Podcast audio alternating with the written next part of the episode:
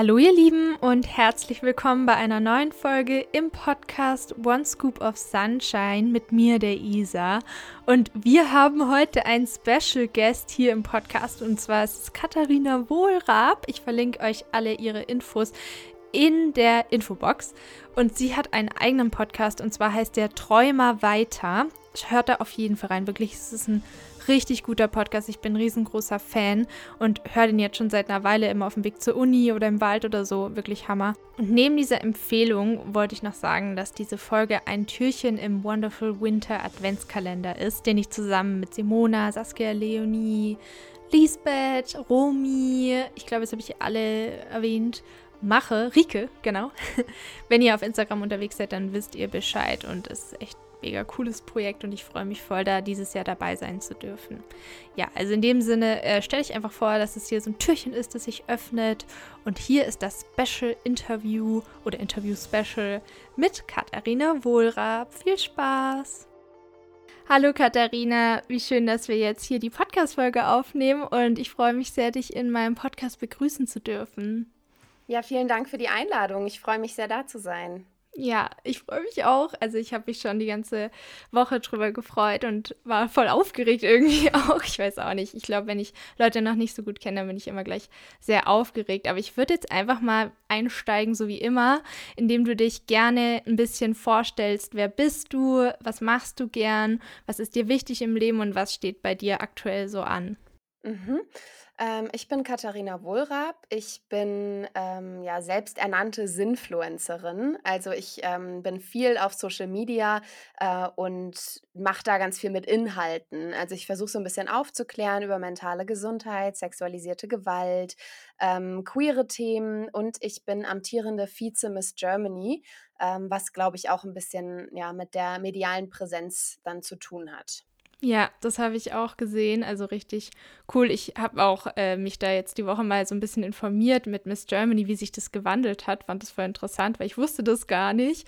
Und ähm, habe auch, also ursprünglich bin ich auf dich gestoßen durch True Doku, wie vielleicht viele, dass ich da die mhm. Reportage mit dir angeschaut habe über sexualisierte Gewalt und habe damals, ich weiß es noch, äh, ich, war, ich war gar nicht so drauf gefasst, habe halt einfach so ein paar Dokus durchgeklickt. Ich habe einfach übelst die Gänsehaut bekommen. Es hat mich total geflasht und dann habe ich dich aber erstmal nicht mehr gesehen und dann durch Zufall irgendwie wieder gefunden und dann bin ich auf deinen Podcast Träumer weitergestoßen und jetzt höre ich den immer, wenn ich zur Uni fahre oder spazieren gehe und lieb den voll und habe dann eben auch festgestellt, dass du jetzt seit letztem Jahr öffentlich über dieses Thema hinsichtlich sexualisierter Gewalt und deinem Trauma, das du da in dem Bezug erfahren hast, sprichst. Und jetzt möchte ich erstmal für mich und für alle ZuhörerInnen die Frage stellen, was schließt sexualisierte Gewalt für dich ein und was würdest du Menschen raten, die solche Erfahrungen gemacht haben? Mhm. Das ist erstmal eine total wichtige Frage. Sexualisierte Gewalt bedeutet nicht immer Vergewaltigung, sondern sexualisierte Gewalt beginnt schon beim Fenster runterlassen, hinterherpfeifen. Also man kann eigentlich sagen, sexualisierte Gewalt ist alles, was eine Grenze überschreitet und irgendwie in irgendeiner Richtung eben was ja, sexualisiertes hat. Also der Unterschied zwischen sexualisiert und sexuell ist nämlich, dass sich den sexuellen Mitteln bedient wird. Also es ist keine sexuelle Handlung, sondern es wird sich einfach dieser bedient. Ähm, dementsprechend hat eine Vergewaltigung eben auch nichts mit Sex zu tun. Ähm, was ich Menschen raten würde, die vielleicht ähm, was Ähnliches erlebt haben, ähm, ich glaube erstmal versuchen, sich so ein bisschen zu setteln, erstmal zu schauen, wie kann ich am allerbesten auf mich achten, äh, was brauche ich gerade. Wahrscheinlich müssen da eben auch so ein paar Behördengänge noch eingebracht werden, wie es ja leider ist in, ähm, in dem System Deutschland, ähm, ne, mit dem Gericht, mit der Polizei, mit einer Gün. Solche Sachen müssen mhm. eben alle erledigt werden. Aber in erster Linie würde ich sagen, achte auf dich und achte darauf, was du gerade brauchst. Ja, das ist ein richtig guter Rat.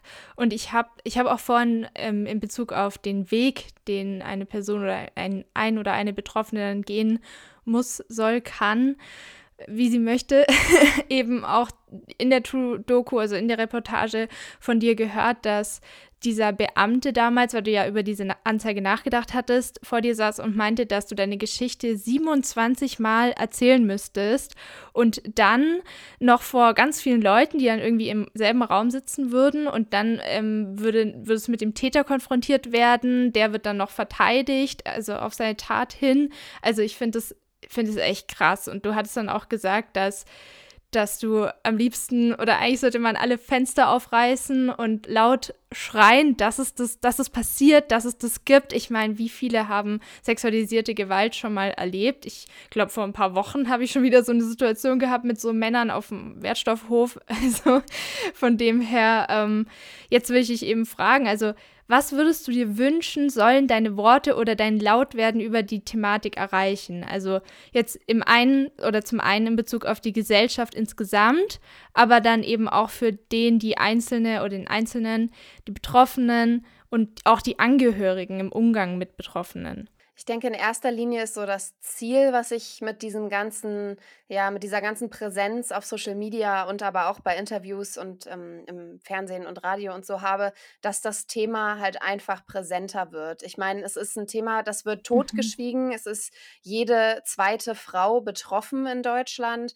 Ähm, das wäre, als wenn wir über Corona schweigen würden, als wenn wir sagen würden, ach ja, da sterben ganz viele Menschen. So, wir haben Inzidenzen von über 400, ja. aber ähm, ist ja nicht so ein großes Thema, als wenn sowas wie Corona totgeschwiegen werden würde. Wird es nicht, weil Menschen darunter leiden. Und unter sexualisierter Gewalt leiden sehr viele Menschen, ähm, leider im Großteil eben weiblich gelesene Personen. Und deswegen ist es ein Thema, was nicht so sehr an die Medien kommt. Wir leben halt einfach in sehr misogynen Strukturen, was bedeutet, dass sich halt die Welt schon immer um männlich gelesene Personen gedreht hat.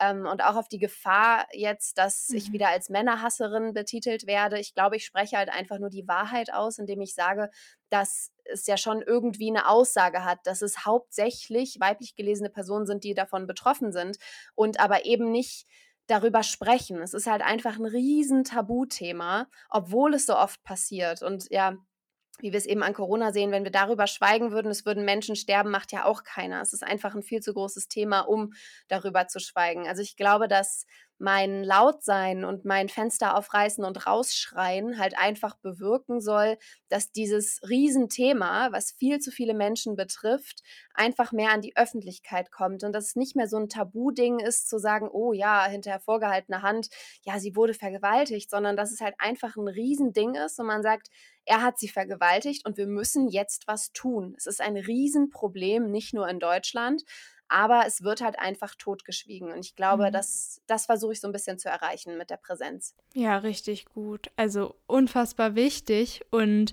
das ähm, kann ich absolut nachfühlen. Also wer meinen Podcast länger hört, weiß, dass ich manchmal, wenn ich so in Rage bin, dann, dann rede ich und bin so richtig on fire. Vor allem zum Beispiel habe ich angefangen, diesen Podcast, vor, also hier laut zu werden über mentale Gesundheit generell, weil ich ja Depressionen habe und eine Angststörung und ich hatte Essstörungen.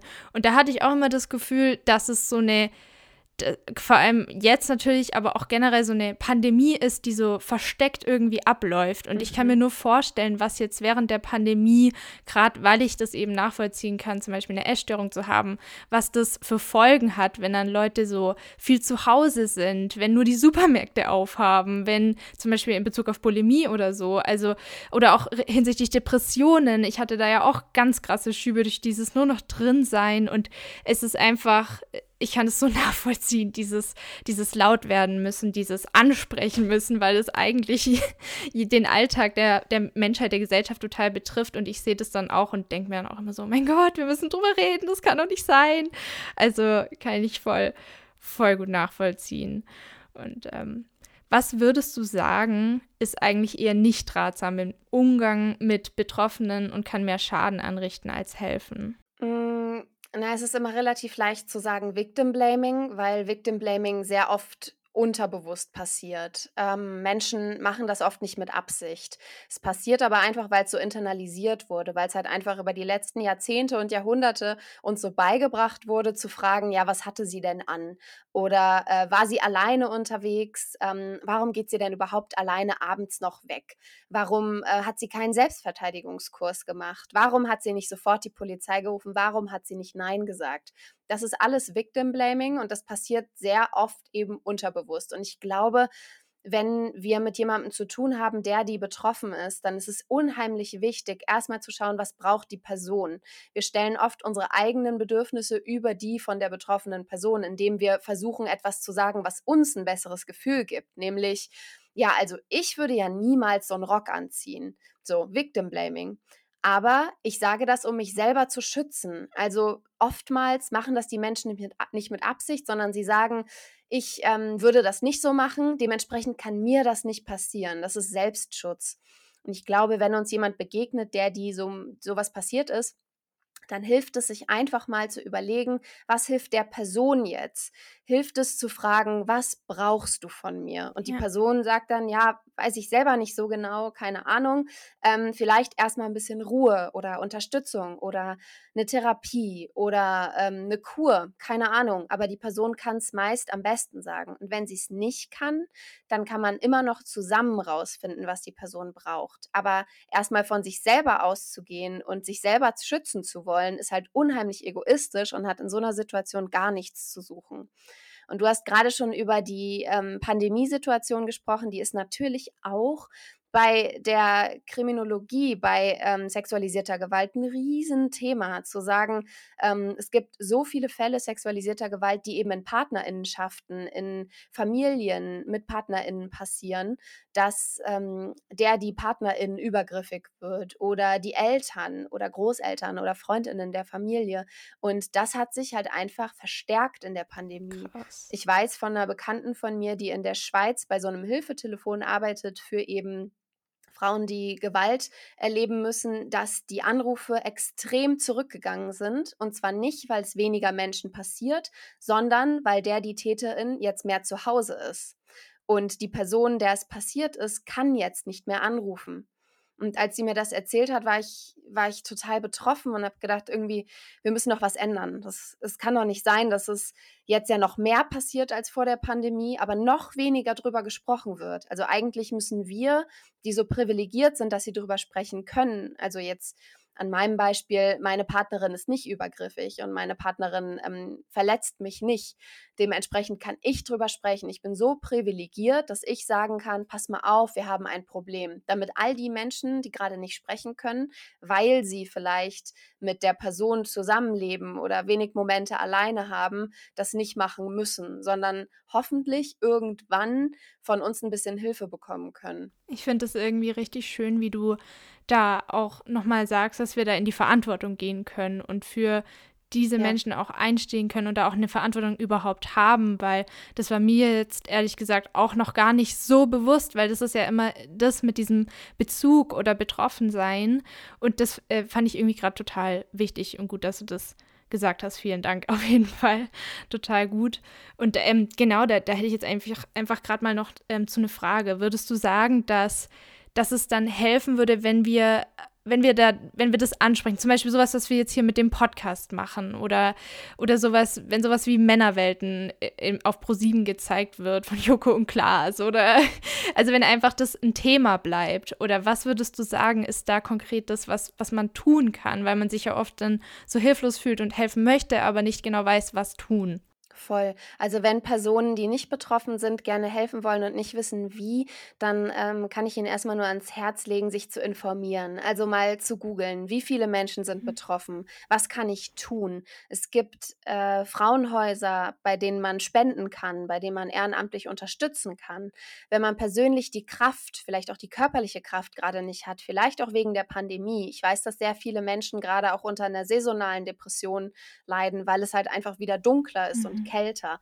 Wenn man das einfach körperlich gerade nicht schafft, ist es überhaupt nicht schlimm, dann hilft es schon, auf das Profil von Menschen zu gehen, die wie ich sich dafür einsetzen und solche Postings zu teilen. Also einfach mal zu schauen, okay, was hat sie darüber geschrieben, das teile ich. Dann sieht es vielleicht eine Person und das reicht schon, die davon betroffen ist und die gerade Hilfe braucht.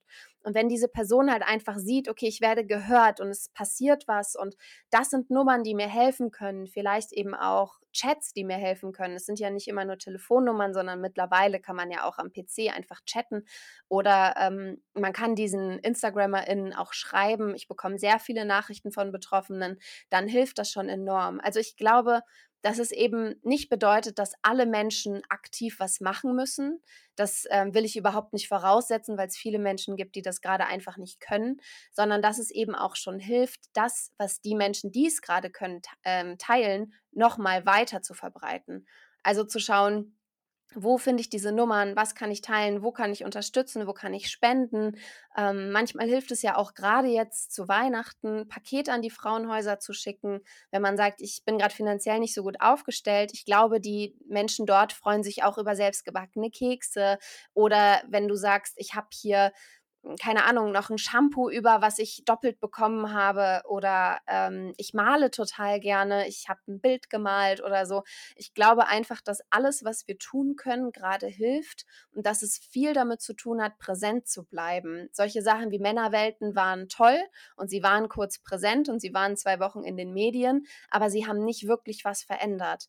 Und wir sehen es auch gerade an dem ganzen Jorinde Wiese-Prozess, dass die Person halt versucht, gegen, den, gegen die Luke Mockridge-Klage anzukommen und irgendwie ja, gegen diverse AnwältInnen sich einzusetzen. Und die Person verliert auch irgendwann an Kraft und finanziellen Mitteln. Und wir müssen einfach versuchen, dass so ein Thema immer präsent bleibt. Ich glaube, das ist mit sehr vielen Dingen so, die wir nicht mehr so auf dem Schirm haben, dass immer noch Menschen an Grenzen sterben, dass immer noch Menschen ertrinken. Das sind Dinge, die haben wir gerade nicht mehr auf dem Schirm, weil wir so unser eigenes Süppchen kochen. Und ich denke, es ist auch nicht, nicht schlimm zu sagen, ich kann mich gerade nicht um alles kümmern.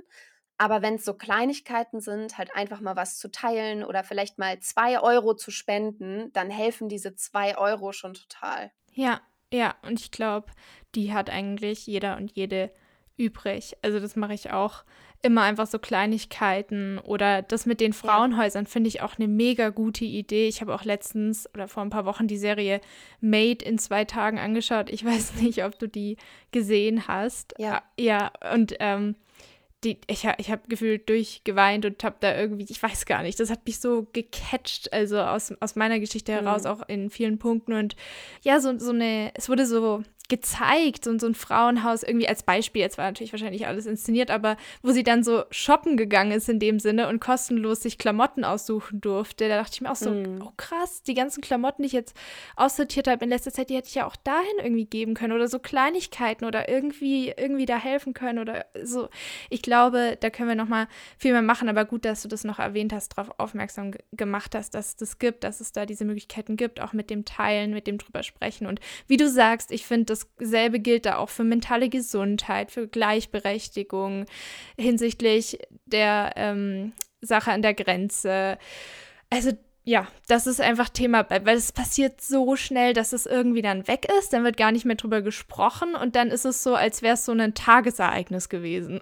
Und mhm. man, man, man klammert es dann so aus und wie du sagst, kocht ein eigenes ja. Süppchen und das ist irgendwie nicht mehr auf dem Schirm. Aber das, das ähm, finde ich immer sehr, sehr frustrierend und ich, ich wünsche mir einfach, was du gerade auch gesagt hast, so während du geredet hast, mir so so eingef oder kam so ein Gefühl hoch, ich wünsche mir einfach, dass wir wieder mehr so in, in die Gemeinschaft auch irgendwie kommen, dass, weil ich glaube, in, in dieser Isolation, wenn jeder so sein eigenes Ding macht, dass da sehr, sehr viel, ähm, dass das viel mit reinspielt. Bei mentaler Gesundheit oder wie du sagst, bei, bei diesen Frauen, die jetzt dann vielleicht sich auch alleine fühlen und nicht sich trauen anzurufen oder Männern, wo es eben häusliche Gewalt gibt. Was ich auch sehr gravierend finde, ist Kinder in häuslicher Gewalt. Jetzt gerade auch während der Pandemie, wenn sie viel zu Hause sind, habe ich auch sehr viel drüber nachgedacht. Ähm, Ja, aber gut, dass du die Kleinigkeiten genannt hast, weil man, ich, ich fühle mich oft eben so machtlos und wache in der Früh auf und habe dann so einen Weltschmerz und denke mir so, oh mein Gott, ich möchte irgendwas mhm. tun, aber ich weiß gar nicht, wo anfangen. Ähm, ja. ja. Und wo du es gerade sagst, das ist tatsächlich auch ein Gefühl, was ich seit ungefähr anderthalb Jahren sehr extrem verspüre, dass ich morgens aufwache und denke, oh Gott, ich muss so viel mehr machen, als ich mache. Ich habe hinter meinem Laptop eine Karte hängen von Ein guter Plan Mhm. und auf der steht, wir haben alle ein bisschen, ich will die Welt retten in uns, aber es ist okay, wenn du erstmal nur einen Menschen rettest und es ist okay, wenn dieser Mensch du selbst bist. Das habe ich auch gelesen, ja. Diese Karte hängt da und immer wenn ich an meinem PC sitze, schaue ich ähm, ganz unbewusst da drauf, weil es halt direkt dahinter ist. Und das Mhm. holt mich manchmal so ein bisschen zurück, weil dann versinke ich so in diesem Weltschmerz. Dann wache ich morgens auf und denke, oh Gott, ich will eigentlich viel mehr machen. Ich will alle Tiere aus den Tierschutzorganisationen retten und Ja. ich will am liebsten ähm, den ganzen Menschen ohne Wohnung Geld geben und Brötchen kaufen und ich will so viel. Und am Ende des Tages muss ich aber auch darauf achten, dass ich irgendwie weiterleben kann mit mir. Ja. Deswegen glaube ich, ist es gerade in dieser Zeit, wo wir doch alle dazu aufgefordert werden, anderen etwas zu geben, auch sehr wichtig, auf uns selber zu achten. Genau, da, fäng, da fängt es ja dann auch an und das kriegt ja auch das direkte Umfeld mit und ich hoffe halt immer auf so Kettenreaktionen. Oder Mhm. auch im Sommer habe ich zum Beispiel mit ein paar Mädels so eine, ja, so ein Versprechen an den eigenen Körper gegeben, dass man diesen Sommer zum Beispiel mein Versprechen war, einfach mich gut zu behandeln und mich einfach so zu zeigen, wie ich bin und dazu zu stehen. Und ich habe das einfach immer so im in Erinnerungen, wenn dann so Freundinnen von mir einfach im Bikini rumgelaufen sind und egal wie sie aussahen und selbstbewusst, es ging einfach um den Spaß. Es gibt doch auch die Erlaubnis zum Beispiel, dass wir das auch tun können. Und das meine ich eben mit diesen Kettenreaktionen, dass es dann immer so weitergeht und dann wird es so irgendwann Normalität. Also darauf hoffe ich immer so ein bisschen, auch durch das Teilen. Und das finde ich auch, wir können ja auch was bewirken. Also wir, wir haben zum Beispiel so ein, also eine Petition oder Ja. dafür geworben, eine Petition zu unterschreiben, ich und ähm, Kira von Soul Food Journey und ein paar andere, äh, dass das gegen das Rastersystem oder gegen die Rastertherapie. Und das hat wirklich was bewirkt. Ja. Oder jetzt diese Petition von Diana für mehr Therapieplätze oder kürzere Wartezeiten, dass man nicht so lange auf einer Warteliste steht, was Therapieplätze angeht, was ich auch unfassbar finde. Wir können ja wirklich was tun. Und da wenigstens die paar Sachen, die man von zu Hause aus am Handy machen kann. Ich meine, so eine Unterschrift, man gibt seine E-Mail an, zack, fertig ist ja schon mal was. Also denke ich mir immer. Und danke nochmal für den Spruch, den habe ich auch Mhm. gelesen. Ich bin ja auch ein guter Plan-Fanatiker oder eine Fanatikerin. Ähm, sehr, sehr cool. Jetzt ähm, habe ich noch eine Frage. Jetzt, ich habe noch einige Fragen. Wenn du einen Trigger durchlebst und dir eventuell Bilder oder Gefühle aus Momenten Mhm. entgegenkommen oder in dir aufkommen, wie gehst du damit um? Also was hilft dir persönlich da am besten, damit umzugehen, so im Alltag? Mhm. Ich glaube, ähm, das ist so eine Frage, die kommt super oft und da ähm, habe ich auch schon sehr viele Akut-Tipps zugegeben, so meine Best-ofs. Also ich ähm, erlebe Trigger oft in Kombination mit Panikattacken. Ich habe mittlerweile nicht mehr so viele Trigger, aber wenn ich irgendwie getriggert bin, dann ist das meist in Kombination mit einer Panikattacke. Und da habe ich für mich halt einfach entdeckt, dass alles, was meine Sinne irgendwie ablenkt, mir helfen kann. Also zu sagen, ich beiß jetzt in eine Zitrone oder so. Ähm, ich äh, trinke was Warmes, ich esse was, also schmecken. Ähm, ich rieche jetzt an meinem Lieblingsduft, äh, um zu riechen. Ich fasse irgendwas an, um zu fühlen. Ich mache meine Lieblingsmusik an, um was zu hören. Ich rufe jemanden an, mit dem ich mich sehr gut verstehe, so, ne, um zu sprechen. Also ich glaube, alles, was die Sinne irgendwie ablenkt und was mich rausholt aus dieser Triggerblase, ist erstmal hilfreich. Und ähm, danach beschäftigst du dich dann nochmal mit der Situation oder analysierst es oder äh, belässt du es dann dabei und versuchst es loszulassen? Ich glaube, ich habe mich in all den Jahren der Therapien ähm, schon sehr intensiv mit meinen Triggern beschäftigt. Wenn jetzt irgendwas kommt, dann versuche ich da einfach nur durchzukommen. Mhm. Äh, die letzten Jahre habe ich aktiv sehr viel gemacht, um eben mit den Triggern umzugehen und auch solche Sachen wie Schuld und Scham besser zu verstehen. Ich bin ein sehr logischer Mensch. Das heißt, wenn ich Schuld oder Scham empfinde, dann muss ich verstehen, warum empfinde ich das jetzt. Und dann hilft es mir auch, wenn ich dann eben weiß, okay, ist völlig, völlig eindeutig, Schuld und Scham macht der Körper, damit ich wieder aktiv was fühle. Ähm, dann kann ich damit immer besser umgehen. Ja, ja, das ist total cool. Ich finde auch so positive Assoziationen mit so körperlichen äh, Sensations, also Wahrnehmungen, hilft total gut, wie zum Beispiel, ich lasse warmes Wasser über meine Unterarme voll gern laufen, weil ich das als Mhm. Kind, glaube ich, öfter gemacht habe. Ich weiß gar nicht. Und irgendwie, das ähm, ist so eine Kleinigkeit, die, die mir dann irgendwie hilft. So warmes Wasser, kaltes Wasser. Ja, aber der, mit dem Körper so zu arbeiten, finde ich total schön. Also, dass Genau. du das da so integrierst. Ähm, Ja, und das ist noch eine Frage, die mich echt wahnsinnig interessiert, weil das hat bei mir mit meinen Traumata, das hat bei mir ziemlich viele, also ziemlich große Auswirkungen gehabt. Und zwar, wie würdest du sagen, hat das Ereignis dein Weltbild verändert und schaffst du es noch, Vertrauen und Hoffnung in die Menschheit zu haben? Jetzt mal so ganz banal ausgedrückt. Und ähm, ja, wenn du einfach weißt und selbst erfahren hast, wie Menschen sein können im positiven, aber eben auch im negativen Sinne. Mhm. Ähm, ich glaube, es wäre zu einfach zu sagen, es ist eine schlimme Welt und es sind schlimme Menschen. Ich glaube das nicht. Ja. Ich glaube, dass ähm, vieles eben auch mit Erziehung zu tun hat und wie Menschen aufwachsen. Äh, es gibt da tatsächlich gerade, ich habe ein TikTok-Video vor zwei Wochen gepostet, wo ich sage, dass ähm, die Lösung, um weniger sexualisierte Gewalt zu haben, einfach ist, dass Menschen aufhören müssen, Grenzen zu überschreiten. Ähm, das geht gerade unheimlich viral und ganz viele Menschen kommentieren das und haben eben noch mehr Vorschläge, was man machen könnte. Ich glaube, am Ende ist es einfach nur wichtig, dass es Menschen anders beigebracht wird. Ob das jetzt ähm, Bildung ist oder ob es eben auch Erziehung ist. Manche Menschen lernen es ja auch nicht anders. Die wachsen vielleicht auf mit Grenzen, die nicht gezählt haben. Die kommen zu Familienveranstaltungen und der Onkel will sie auf den Mund küssen. Sie sagen, nein, er macht es trotzdem. Ähm, das sind halt schon Grenzen, die überschritten werden. Und wenn Menschen damit aufwachsen, dass ihre Grenzen nicht zählen, dann können sie eben auch die Grenzen von anderen nicht wirklich erkennen und eben auch be beachten. Deswegen glaube ich, ähm, es ist nicht so, dass die Welt schlecht ist und dass die Menschen schlecht sind. Ich glaube, dass nur einfach viel Wissen fehlt, viel Aufklärung fehlt, dass ähm, unheimlich viel anders gemacht werden muss in Schulen, in Kinderbüchern, ähm, in der Erziehung von Kindern. Und ich glaube, dann können wir die Welt noch ein bisschen besser machen. Absolut, du sprichst echt genau meine Sprache. Also das ist genau das, was ich mir auch immer wieder denke und sage, auch hinsichtlich dem Umgang mit Wut, mit Konflikten, Konfrontationen vermeiden oder ihnen entgegensehen, Ehrlichkeit, sich selbst ausdrücken können, Talente fördern, anstatt immer den Fokus auf Fehler zu setzen. Das ist so das, wo ich auch denke, dass viel getan werden könnte und was ich echt richtig wichtig finde. Ich glaube, es gibt, also ich habe auch äh, eine Grundschullehrerin hier im Podcast gehabt, die Luisa, die hat zum Beispiel auch gesagt zu mir, ich weiß jetzt gar nicht, ob in der Folge oder privat, dass sie da alternative Schulsysteme gut findet oder dass es da schon Projekte gibt. Ich habe auch letztens ähm, Yoga für Betroffene von Trauma und Essstörungen gefunden. Es also, gibt auch so eine Organisation irgendwie in Hamburg oder so. Finde ich, also lauter solche Sachen, die da irgendwie äh, also entstehen, wo ich, wo ich immer extrem mich freue und denke, wow, krass. Es kommt irgendwie so ein bisschen mehr in die Richtung. Also total, total schön. Und genau, ähm, und da hast du recht, also die Welt so komplett zu verurteilen. Ich würde sagen, also bei mir zum Beispiel schwankt es immer so. Ich weiß nicht, ob das bei dir auch so ist. Am einen Tag bin ich so, oh mein Gott, die Welt ist der Hammer und ich, wir werden das alles schaffen und Hoffnung. So ist eigentlich tatsächlich mittlerweile die meisten Tage. Und an manchen Tagen habe ich so Angst vor Menschen und der Welt, dass ich nicht mal einkaufen gehen kann. Oder eine Stunde vorm Einkaufsladen sitze und fast eine Panik. Also ich habe halt so Angst irgendwie die ganze Zeit. Ähm, also ja, Kennst du das, dass dich das dann irgendwie auch manchmal einschränkt, so äh, manche Ängste? Oder ist es mittlerweile jetzt gar nicht mehr so, dass du irgendwie vor, vor sowas wie Einkaufen oder so oder irgendwie so im Alltag Probleme hast? Mm, also ich habe schon noch solche Gedanken. Ich denke dann, oh, irgendwie fühle ich mich gerade nicht nach Einkaufen, aber ich ähm, akzeptiere das dann. Mhm. Also ich setze mich persönlich keiner Situation mehr aus, in der ich mich nicht wohlfühle.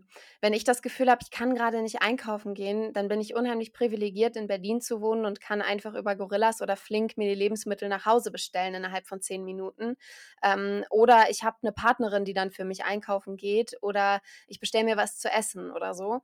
Also ich kann meine Grenzen mittlerweile sehr gut wahren, wo wir wieder bei Grenzen sind. Ähm, wenn mein Bauch und mein innerer Kompass mir schon sagen, es tut dir jetzt nicht gut, gut einkaufen zu gehen, dann mache ich es nicht.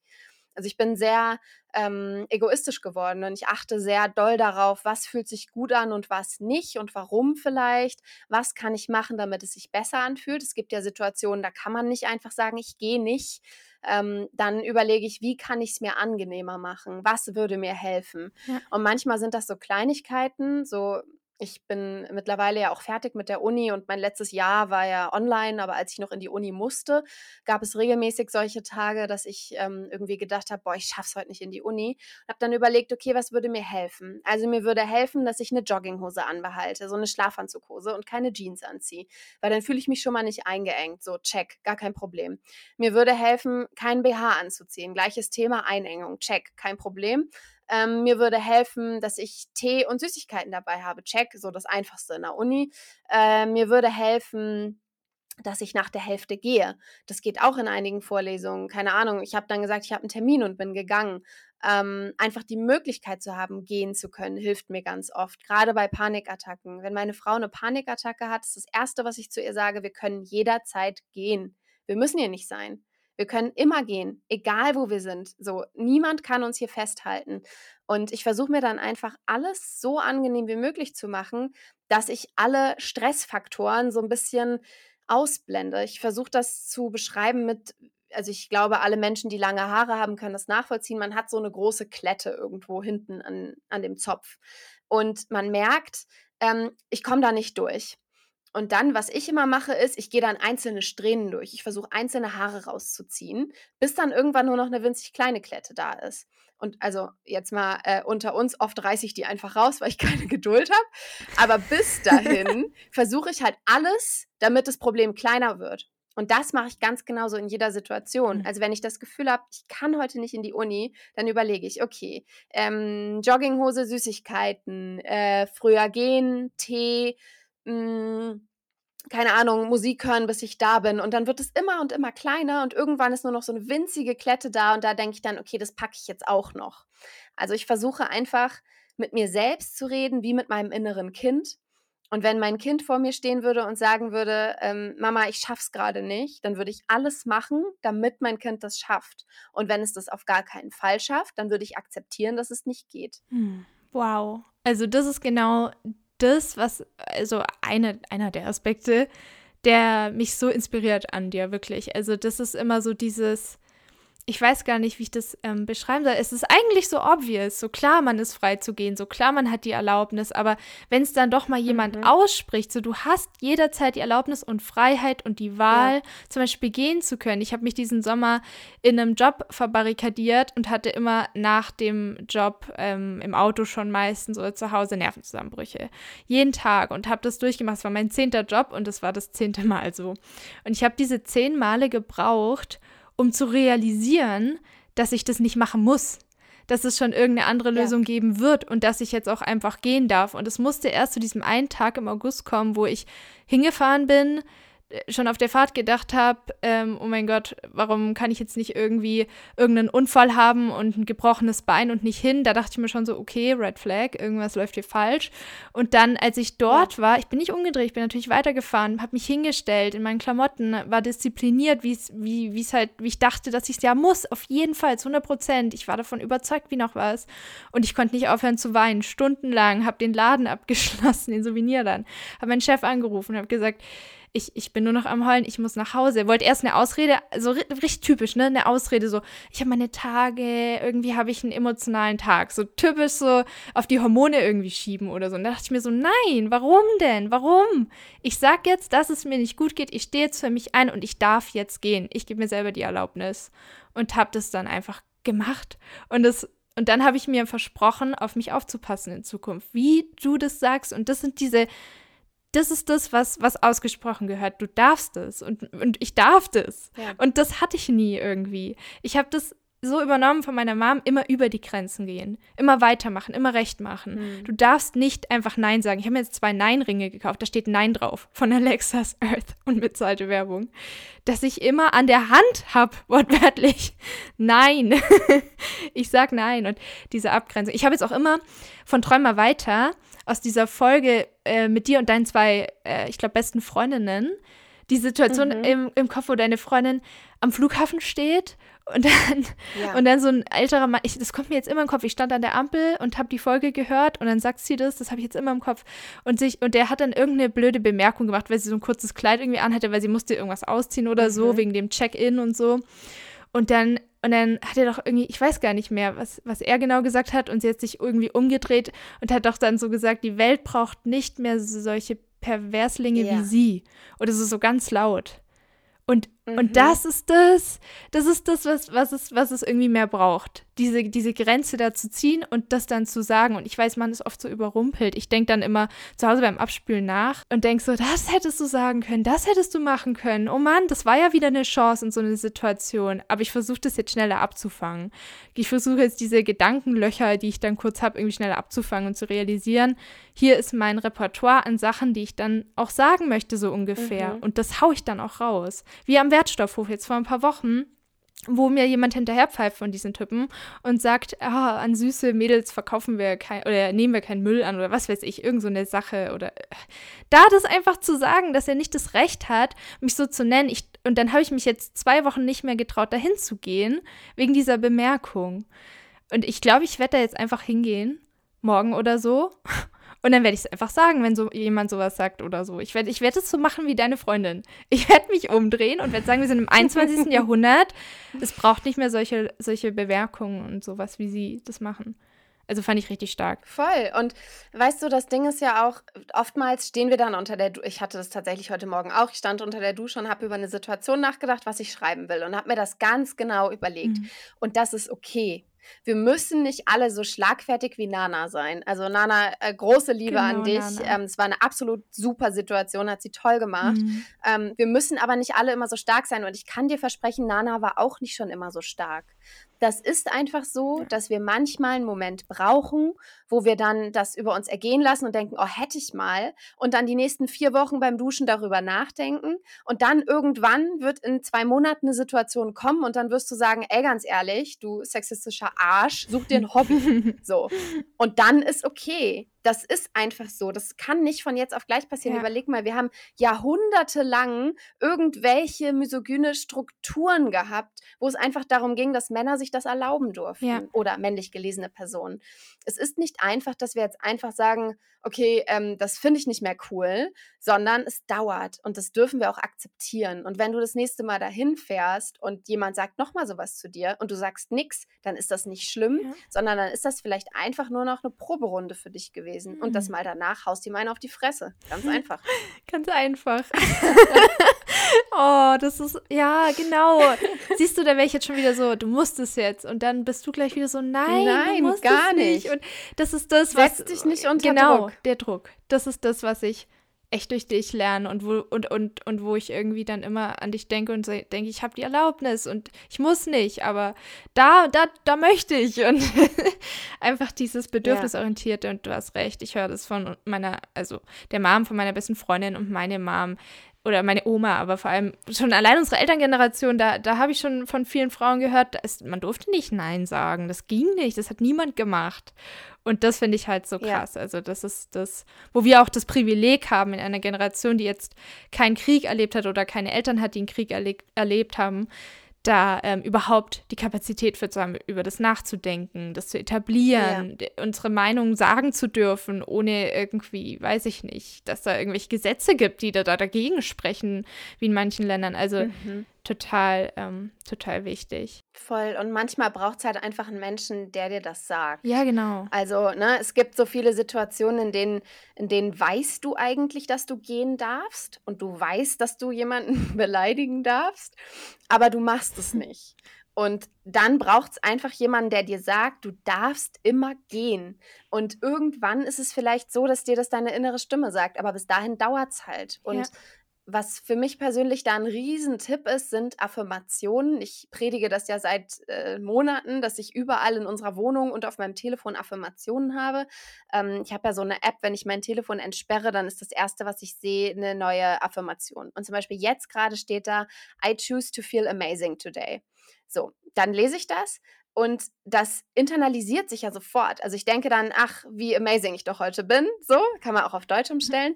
Ähm, und dann geht es mir direkt besser. Wir haben nämlich unterbewusst total negative Glaubenssätze. Wir haben Glaubenssätze, die sagen, ich bin nicht gut genug, ich bin nicht schön genug, ich schaffe das nicht, ich weiß nicht, was ich sagen soll, ich bin so schlecht. Und wenn wir uns das immer wieder ins Gedächtnis rufen, dass wir das alles nicht sind, sondern dass wir total positiv sind, dann verändert das was. Ja. Und deswegen sage ich immer, ihr braucht jemanden, der euch das sagt und am Ende seid ihr das. Also es muss weitergehen. Ihr müsst mir zuhören, Nana zuhören, Kiri zuhören. In zwei mhm. Wochen vielleicht ähm, sich auf dem Telefon einstellen. Ich hatte das auch mal als Bildschirmhintergrund, als ich es besonders gebraucht habe. Könnt ihr euch einfach einstellen, ich mache nur noch, was mir gefällt, so à la Pipi Langstrumpf. Und dann macht ihr das. Und wenn ihr dann da steht in der Uni und ihr könnt nicht mehr, ihr habt einen Scheißtag, dann geh nach Hause. Was soll der Prof machen? Dich festhalten? So, definitely not. Der wird dann sagen, ja, warum gehen Sie denn schon, Frau Wohlrab? Und dann würde ich sagen, mir geht's nicht so gut, ich gehe jetzt nach Hause. Was soll er machen? Ja. Also das ist ne, immer die Frage stellen, was ist das Schlimmste, was passieren kann? Er kann sagen, warum gehen Sie? Okay, bin ich darauf vorbereitet, sage ich ihm warum. Was Schlimmeres kann nicht passieren. Ja. Ich glaube, oft ähm, scheuen wir diese Konfrontation oder haben so viele mögliche Outcomes irgendwie im Kopf, so ganz dramatische, mhm. die viel schlimmer sind, als ist das, was dann oft passiert. Aber ich, ich lerne das gerade auch. Also ich, ich weiß nicht, irgendwie vielleicht seit meinen 20ern oder jetzt eigentlich seit diesem Jahr vor allem da dann zum Beispiel, wenn ich auch spät dran bin, mir dann nicht mehr einen abzuhetzen wegen einer Vorlesung, sondern ich ja. nehme dann die Zeit. Ich laufe trotzdem langsam zum Sportzentrum. Ich gehe dann rein und wenn es die 15, 15 Minuten zu spät sind, einmal waren es 30, dann ist das halt so. Aber ich, mhm. ich komme lieber sicher an. Also das sind so Kleinigkeiten und ich fühle mich dann immer richtig erfolgreich. Also das ist irgendwie, ja. irgendwie so richtig, ah, ich stehe zu mir, ich passe auf mich auf geil.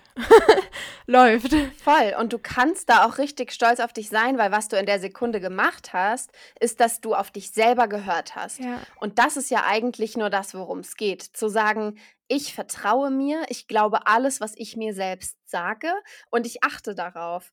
Und wenn das bedeutet, ich komme zu spät, dann komme ich zu spät. Und wenn es bedeutet, es ist mittlerweile echt so ein, mittlerweile hängt mir das Beispiel fast ein bisschen zum Hals raus, aber ich sage es trotzdem immer wieder, weil es so viel beschreibt. Wenn ich morgens Pommes essen möchte, esse ich morgens ja, Pommes. das mache ich so, auch. Es ist einfach so. Also es geht nicht um die Pommes an sich. Ich habe tatsächlich vor ein paar Tagen die letzten aufgegessen. Ich habe gerade keine, sondern es geht einfach darum zu sagen, ich mache nur noch noch, was mir gefällt. Und mir hat das damals eine sehr tolle Therapeutin als Tipp gegeben, dass ich mir Pipi Langstrumpf mit einem Bild von ihr an meinen Spiegel hänge und jeden Tag, wenn ich in meinen Spiegel gucke, sehe ich sie und sage, ich mache nur noch, was mir gefällt. Oh. Das habe ich in meinen schlimmsten Phasen gemacht und es hat mich so rausgeholt, dass mittlerweile Pipi nicht mehr an meinem ähm, Spiegel hängt, aber dass ich in jeder Situation, wenn ich irgendwie das Gefühl habe, ich müsste mich rechtfertigen, was man nie muss, dass ich dann immer sage, ich mache nur noch, was mir gefällt. Mhm. Ich sitze hier irgendwie total grinsend. Ich finde das total genial. Also für mich ist es ja immer auch Heidi, weil die so einfach fröhlich ist, rumrennt, barfuß, ist ihr egal wie. Und ich komme halt auch mhm. von den mhm. Bergen. Irgendwie Heidi ist so mein, mein Bezug. Aber das kann ja dann jedes, ich glaube, das mache ich auch an Spiegel oder ich weiß nicht. Also es ist das ist es, ich weiß gar nicht, was ich sagen soll, das ist so wichtig. Das ist so, das ist ja dieses, das ist für mich so dieses Women oder Men oder Menschen Empowerment. Dieses Empowerment, in die eigene Kraft kommen, ja. Verantwortung übernehmen, aber im ja. positiven Sinne, indem man sich um sich kümmert, aber auch natürlich Bedürfnisse von anderen mhm. schon auch respektiert, aber dann sich die Erlaubnis auch gibt. Also diese ganzen, ganzen Themen. Ich glaube, ich bräuchte mal so eine, so eine Folge von dir, so eine Podcast-Folge, wo du einfach sagst, du darfst, du bist frei, du bist Pippi Langstrumpf, du darfst Pommes zum Frühstück essen. Ich habe mir auch letztens einfach Kuchen gegönnt ja. zum Frühstück. So, warum nicht? Ich dachte mir so, der erste ja, Gedanke war, nein, das geht nicht. Der zweite war, warum denn nicht? Der dritte war, ah, da hatte ich schon ja. den Kuchen auf dem Teller. Also, ja, genau. Ganz ehrlich, wir sind erwachsen. So als Kind durfte man das nicht, weil die Mama gesagt hat, es ist nicht so gesund. Okay, verstehe ich. Werde ich wahrscheinlich unserem Kind auch sagen. Wahrscheinlich werde ich sagen, ja, okay, du darfst ein Stück Kuchen, aber isst bitte auch noch diesen Pseudo-Apfel. so, aber ich verstehe das, wo das herkommt, aber gleichzeitig sind wir erwachsen. Ja. Wir können uns jeden Tag einen Geburtstagskuchen backen. Ja. Wir können jeden Tag eine Benjamin Blümchentorte oh kaufen oh, ja. und uns Blumen schenken. Genau. Warum nicht? Wir sind genau aus diesem Grund erwachsen. Ja, und wir sind ja, also wie du sagst, ich finde diese Aufklärung wichtig so, das ist das und das, das hat die und die Konsequenzen möglicherweise, da macht man ja auch eigene Erfahrungen und so, habe ich das jetzt gut vertragen mhm. oder nicht. Und demnach können wir dann einfach bewusst diese Entscheidungen treffen. Also Wahnsinn. Ich, ich glaube, ja. jetzt übrigt sich eigentlich auch die nächste Frage. Und zwar wollte ich ja fragen, was würdest du sagen, ist das Positive, was du für dich aus dem Schrecklichen geschaffen hast? Also bewusst geschaffen, weil ne, ich, ich finde es immer gut mit dem selber schaffen, entscheiden und so. Und ähm, wie hat es dich verändert und hast du dich selbst vielleicht auch daran wachsen lassen? also ich glaube schon.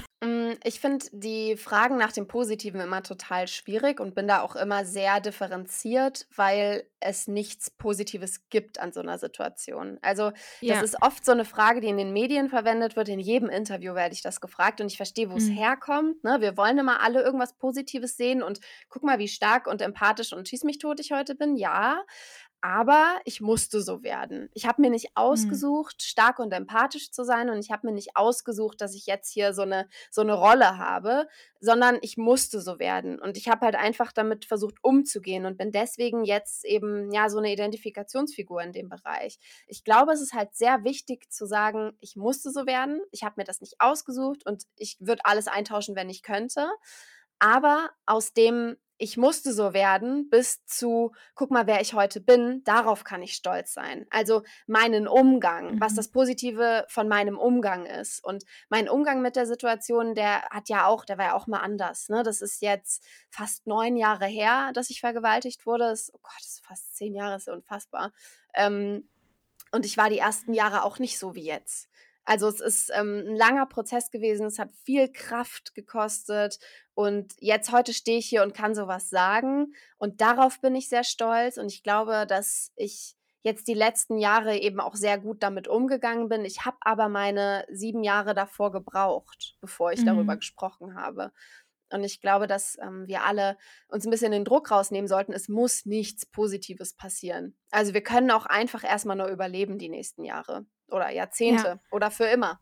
Wir müssen nicht alle in die Öffentlichkeit und wir müssen nicht alle darüber sprechen. Ich glaube, es ist unheimlich wichtig, da gerade den Druck rauszunehmen, gerade in der mentalen Gesundheit. Ja, ich finde es auch immer, also für mich wichtig, dann zum Beispiel jemanden als Inspiration zu haben, aber nicht als Maßstab zum Beispiel in ja. dem Sinne. Mhm. Weil es muss, ich muss ja nicht genauso offen sein oder genauso, zum Beispiel, ich habe auch fünf, sechs Jahre gebraucht, bis ich dann äh, aus der Essstörung auch überhaupt so weit raus war, emotional in der Verfassung war, dass ich überhaupt sowas aussprechen konnte wie, ja, ich, ich habe immer gekotzt, mich übergeben, ich hatte Bulimie, solche Sachen überhaupt dann emotional verkraften zu können beim Aussprechen, weil es einfach noch null verarbeitet war. Und dann habe ich mich halt mit meinem Charakter dafür entschieden, jetzt hier in die Öffentlichkeit ja. zu gehen.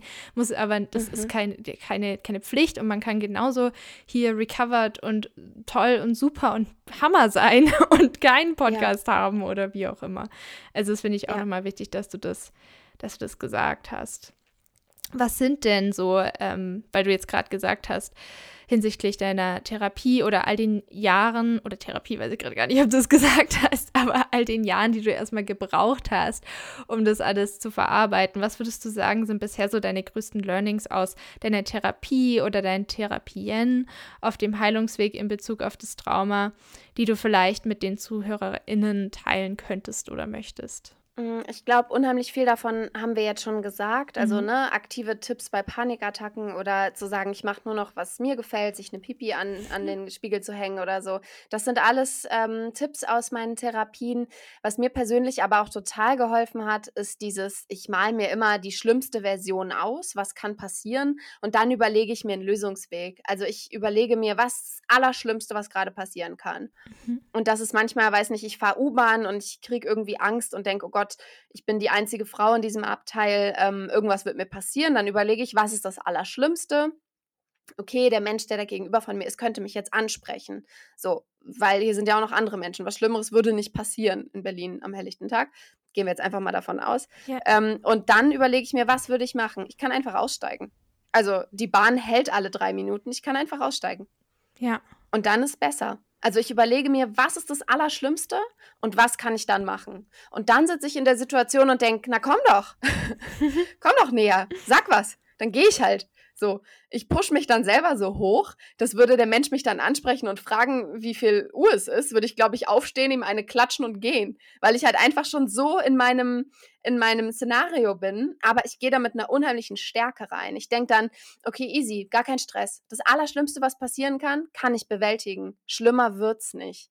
Und das hat mir in der Verhaltenstherapie unheimlich viel gebracht, weil ich vorher in sehr vielen Traumatherapien war, die halt sehr darauf aus waren, was ist passiert und wie kann ich besser damit umgehen. Und die Verhaltenstherapie war dann ähm, ja das komplette Gegenteil, indem ich da rausgefunden habe, was mache ich heute, damit es mir besser geht. Ja, ja, ich bin jetzt auch in der, in der Verhaltenstherapie, genau. Und davor war ich tiefenpsychologisch und analytisch, also ich habe so ziemlich alles durch. Es ist ähm, genau das, was ich, was ich cool finde, ist halt so ein bisschen Toolkit, sich selber ja dann zu erschaffen oder in dem Moment vielleicht auch zurück in die eigene Kraft zu kommen oder in diese, mhm. in diese, dieses Empowerment wieder zurück. Weil in dem Moment, wenn man dann Angst hat oder dann eine Situation vermeiden will, dann habe ich immer das Gefühl, man gibt es so ab, die eigene Kraft irgendwie auch so ein bisschen. Ja. Und, und ich hole mir die dann auch gern irgendwie zurück. Und das finde ich ein gutes Tool eigentlich. Also ich, ich werde es mal ausprobieren. Ich weiß noch nicht ganz, ähm, wie es so läuft, aber ich kann es mal auf jeden Fall ausprobieren, weil das ist auf jeden Fall mal besser als vermeiden und bringt einen, glaube ich, auf jeden Fall echt wieder zurück so in, in, den, in den Moment oder mhm. in die mhm. Kraft oder in den genau. Körper. Den Körper zu nutzen, hast du ja auch gesagt. Mhm. Das finde ich auch immer richtig gut. Oder die Gedanken auch. Weil ich tendiere dazu, mich dann in irgendwelche Fantasien zu denken und zu flüchten. Das habe ich schon als Kind immer gemacht. Mhm. Aber dann ist man halt wirklich total aus dem, aus dem Körper raus. Oder Dissoziationen passieren bei mir ziemlich oft. Ja. Und da möchte ich eben auch mehr im Körper sein. Also danke für den Tipp. Sehr cool. das werde ich auf jeden Fall auch mal noch probieren.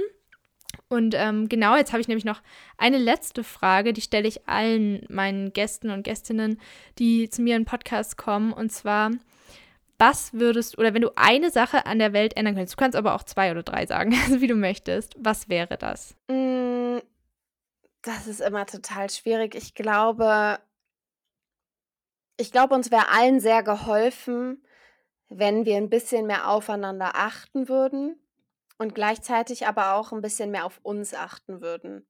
Ich glaube, uns wäre tatsächlich allen sehr geholfen, wenn solche Sachen wie ein Sabbatjahr oder so ähm, mehr anerkannt wären. Also wenn wir sagen würden, ich ähm, mir geht's gerade nicht so gut, ich brauche eine Kur.